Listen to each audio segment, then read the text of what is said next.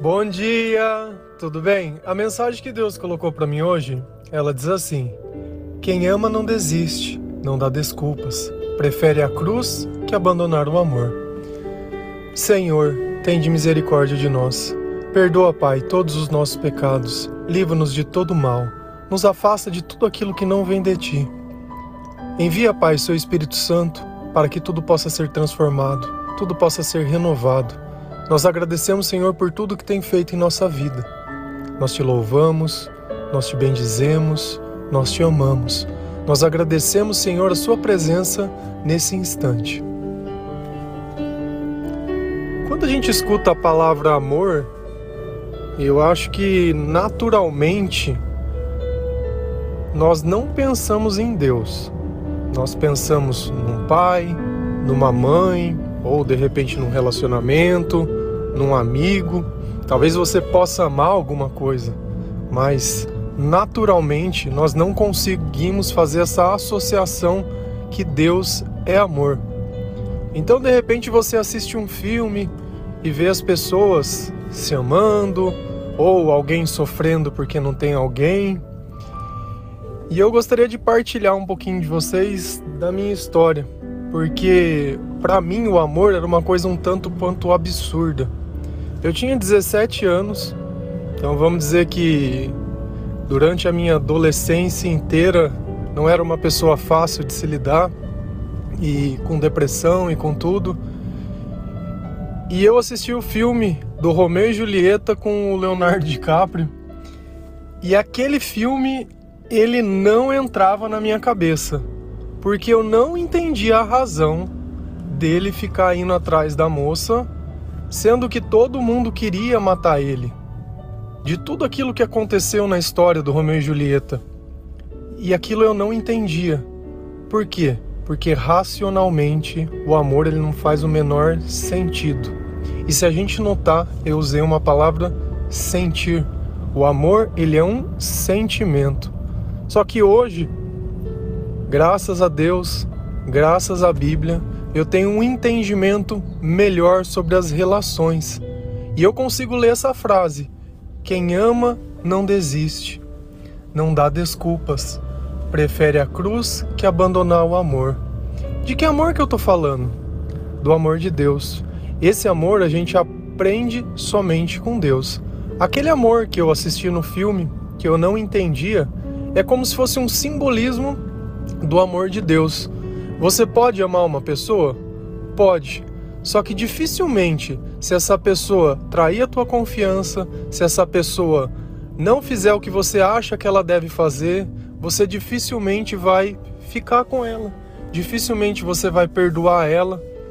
Então esse amor que a gente acostuma a chamar de amor, ele não é o amor genuíno, ele não é o amor verdadeiro. O amor verdadeiro é o amor de Deus. Porque o amor de Deus, ele não fica colocando porquê, ele não fica colocando condição, ele não fica dando desculpa para não estar tá junto, ele não fica dando nada. Ele é um amor muito mais puro, um amor muito mais forte. E não existe melhor descrição do que é o amor de Deus do que a feita lá em Coríntios 13. Eu vou ler para vocês é, eu separei ele em algumas partes porque eu acredito que para a compreensão que nós vamos ter hoje é mais importante. Então, lá em 1 Coríntios 13, versículo 4 e 8, a palavra do Senhor ela diz assim: O amor é paciente, o amor é bondoso, não inveja, não se vangloria, não se orgulha, não maltrata não procura seus interesses, não se ira facilmente, não guarda rancor. O amor não se alegra com a injustiça, mas se alegra com a verdade. Tudo sofre, tudo crê, tudo espera, tudo suporta. O amor nunca perece.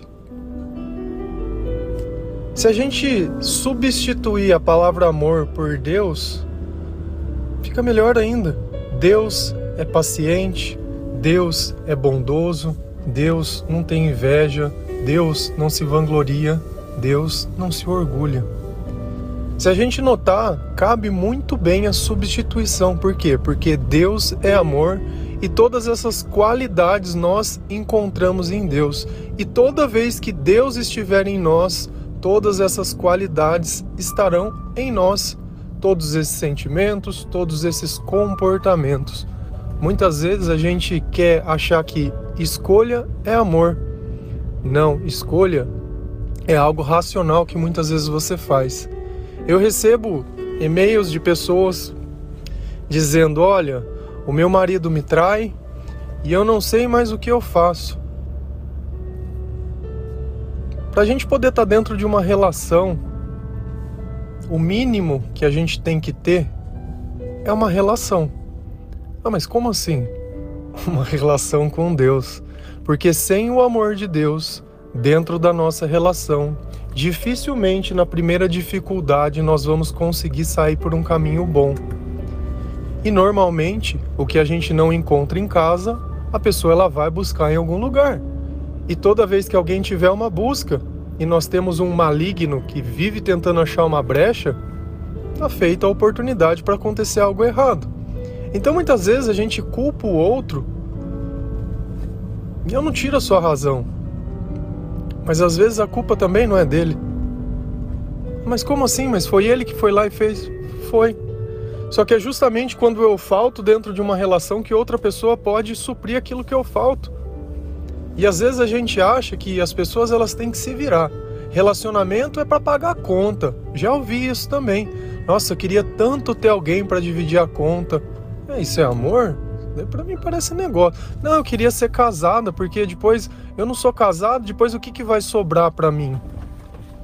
Começa a gente perceber que já não é um motivo de amar mas é um motivo de segurança. Mas o amor que Deus ele proporciona, ele não tem nada a ver. E uma coisa que nós temos que entender: pessoas são imperfeitas. Sempre vão ser? Não.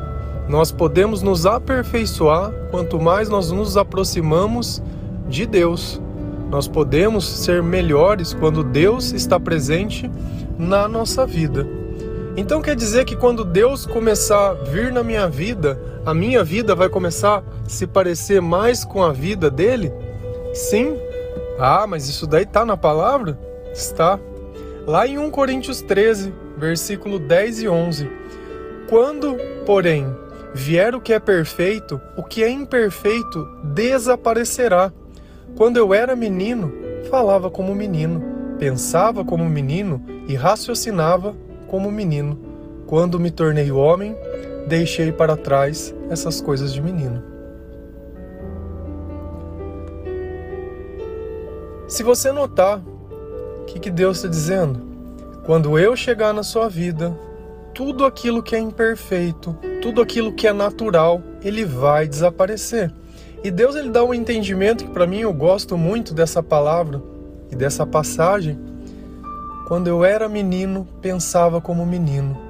Quando nós nascemos e somos naturais, nós somos como meninos. Nós não suportamos a doutrina de Cristo. Nós não suportamos o perdão.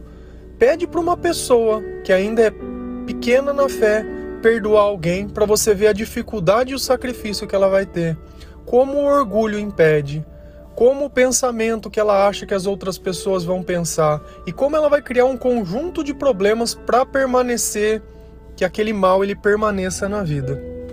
Então a gente nota que quando Jesus ele entra na nossa vida, ele não simplesmente modifica o nosso caráter, mas ele modifica a nossa forma de pensar. Ele torna possível que nós tenhamos uma idade mais avançada, um compreendimento muito melhor.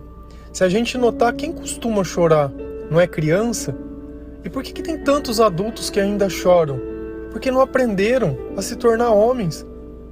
E eu não tô te culpando, não tem nada de errado em você não suportar a dor e chorar.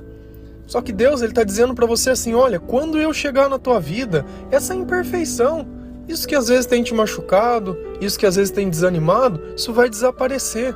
Você vai se tornar muito mais parecido que eu, você vai parar de dar valor esse romance que a gente assiste nos filmes, ele não existe. Esse amor perfeito que nenhuma das duas pessoas vai errar, não existe. Esses filhos que a gente acha que sempre vão ser gratos, Ele não existe. E esse pai que ele nunca vai errar, ou essa mãe que nunca vai errar, também não existe. Para que nós possamos continuar dentro de um relacionamento, é necessário que nós aprendamos que perdoar é preciso, crescer é preciso, mudar a forma de pensar, mudar a forma de entender, mudar todas essas coisas. Não dá para ficar dando desculpa para não fazer o que é certo. Eu vejo pessoas que muitas vezes se separam e não tem motivo nenhum você separar por causa de alguma coisa. E aí começa a dar desculpas para querer justificar, justificar porque fez errado, justificar. Nós não devemos justificar o erro, nós devemos assumir a culpa, independente do que ela seja. Você percebe? O amor ele se alegra com a verdade.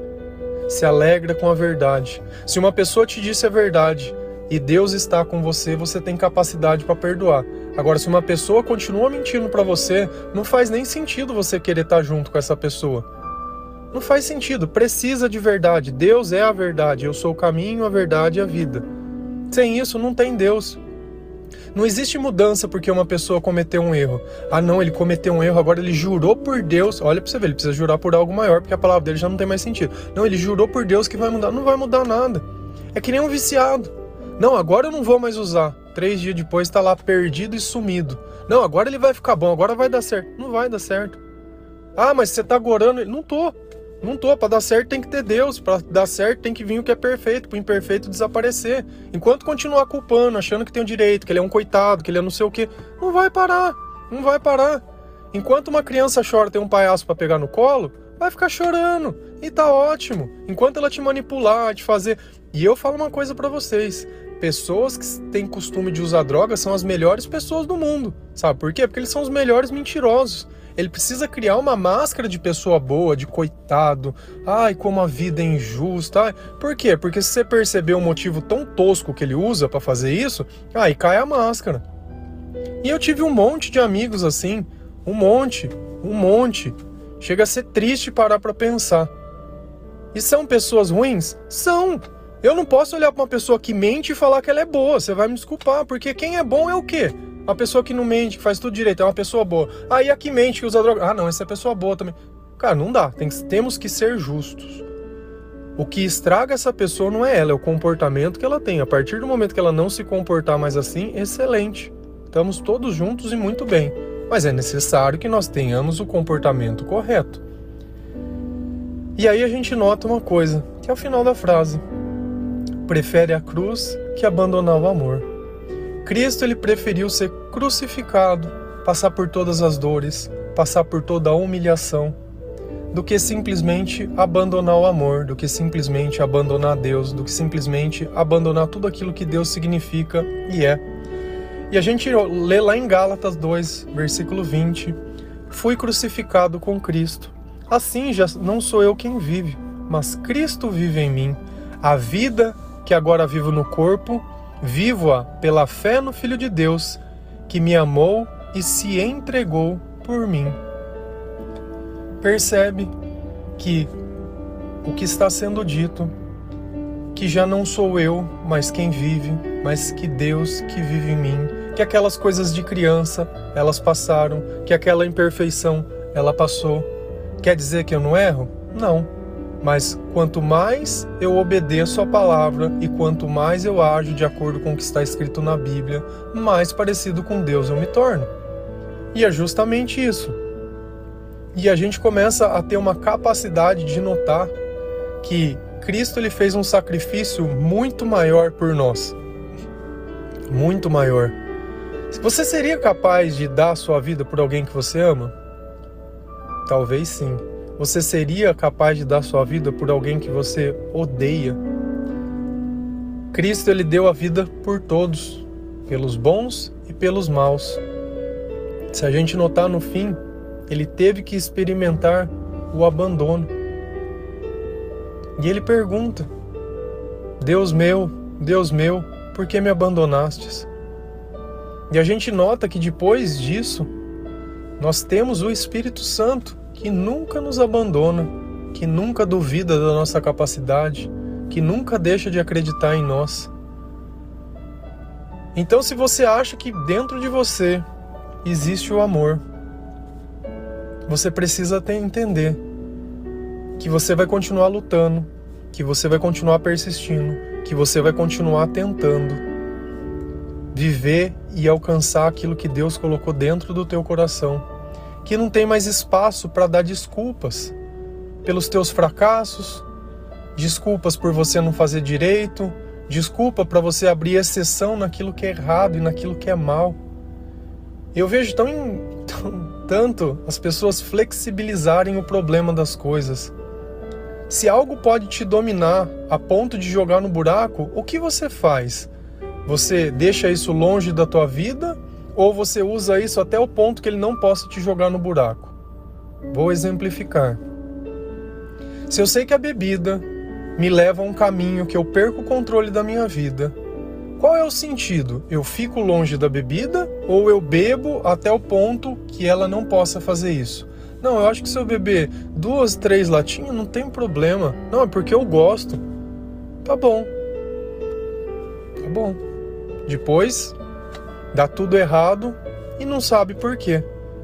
Nós temos que tomar medidas para zelar e preservar nossa integridade.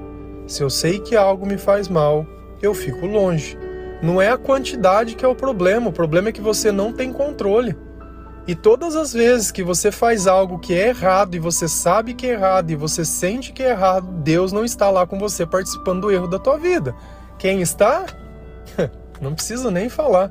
E o diabo, uma coisa que ele é, é paciente. Ele vai dando corda, vai dando corda, vai dando corda. E você vai só se enforcando. Até que chega o ponto que ele puxa. E depois você não sabe porque tudo dá errado. Todas as vezes que Deus te levanta, você simplesmente acha direito de se jogar no chão e ficar lá dando chilique. Nós temos que ser maiores. Nós temos que crescer, permitir que Deus atue na nossa vida, parar de questionar, parar de querer encontrar um culpado. Ah, não, a culpa de tudo que aconteceu na minha vida é daquela pessoa, porque ela é uma desgraçada. Nossa, mas, mas quem deu essa autoridade para agir na tua vida? Não foi você? Não, mas é porque. É não, é. Não tá bom? Vai embora. Não tá bom, não tá dando certo? Some. Perdoar quem não tem Deus não adianta. Você vai continuar perdoando, perdoando, perdoando, perdoando. Vai lá ler a história de Sansão e Dalila. Vê o que, que Dalila fez na vida de Sansão. Sansão cheio de Deus, com relacionamento com Dalila. Dalila era estava mais ligado aos filisteus, traiu Sansão, entregou ele, ficava querendo descobrir onde estava a força dele, onde acabou com a vida dele. Nem toda relação ela é boa. E não adianta a gente ficar achando, ai, mas porque eu casei? Você casou por quê? Ah, pra sair da casa dos pais, casou porque não queria ficar sozinha, casou porque estava velha, casou porque queria estar uma família. Eu não vejo ninguém casando porque Deus estava lá, eu não vejo ninguém falando de Deus, não vejo falando de nada. A não ser a igreja, né, que é de Deus, de resto não tinha nada de Deus. Nada. E depois que é que dá certo? Na primeira dificuldade, Acabou. Acabou. Não tem Deus, nós não suportamos. Nós somos crianças. É a mesma coisa você pegar uma empresa ou pegar uma casa e der para um bando de crianças gerenciar. Eles não vão conseguir fazer. Eles precisam que alguém cuidem deles. Quando nós somos crianças, nós precisamos de cuidado. Quando nós nos tornamos homens ou mulheres, nós cuidamos das pessoas. E esse é o papel. Hoje você precisa ser cuidado ou você está cuidando? Qual lado da obra você está? Você vai entender qual lado que Deus já atuou na tua vida. Mas que ainda continua sendo a verdade, que o amor é paciente, que o amor é bondoso, que ele não se inveja, que ele não se vangloria, que ele não se orgulha, que o amor ele não maltrata, que o amor não procura interesse, ele não se ira facilmente e não guarda rancor. Qualquer uma dessas coisas acontece com você? Então não é amor. Tá claro, o amor é. Qual é a dificuldade de compreender o que está escrito? O amor é. O amor não. Ah, mas eu acho. Não, mas é porque. Cara, apaga o conceito que você tem de amor, deixa Deus por o dele. Se você não consegue viver essas coisas, talvez precise ser orado mais, buscado mais a palavra, estado mais com Deus. E a vida, ela dura o tempo necessário para que isso seja possível. Para que a gente deixe de ser como criança, deixe de lamentar, erga a cabeça e comece a viver, comece a confiar e comece a seguir aonde Deus quiser que a gente siga. Amém? Eu só tenho, do fundo do meu coração, a agradecer a Deus pela paciência, pelo amor, por não se irar, por não se vangloriar, por não desistir de mim, por saber me esperar. Isso nós devemos o tempo todo olhar para Deus e agradecer, porque se Deus fosse uma pessoa, Ele já teria nos abandonado há muito tempo, já teria nos bloqueado então, nesse dia, que nós sejamos gratos pelo sacrifício de Jesus na cruz, pela palavra de Deus, pelos pregadores e por todas as pessoas que depois que Deus as levantou, elas voltaram para cuidar das crianças que ficaram para trás. Amém? Um bom dia.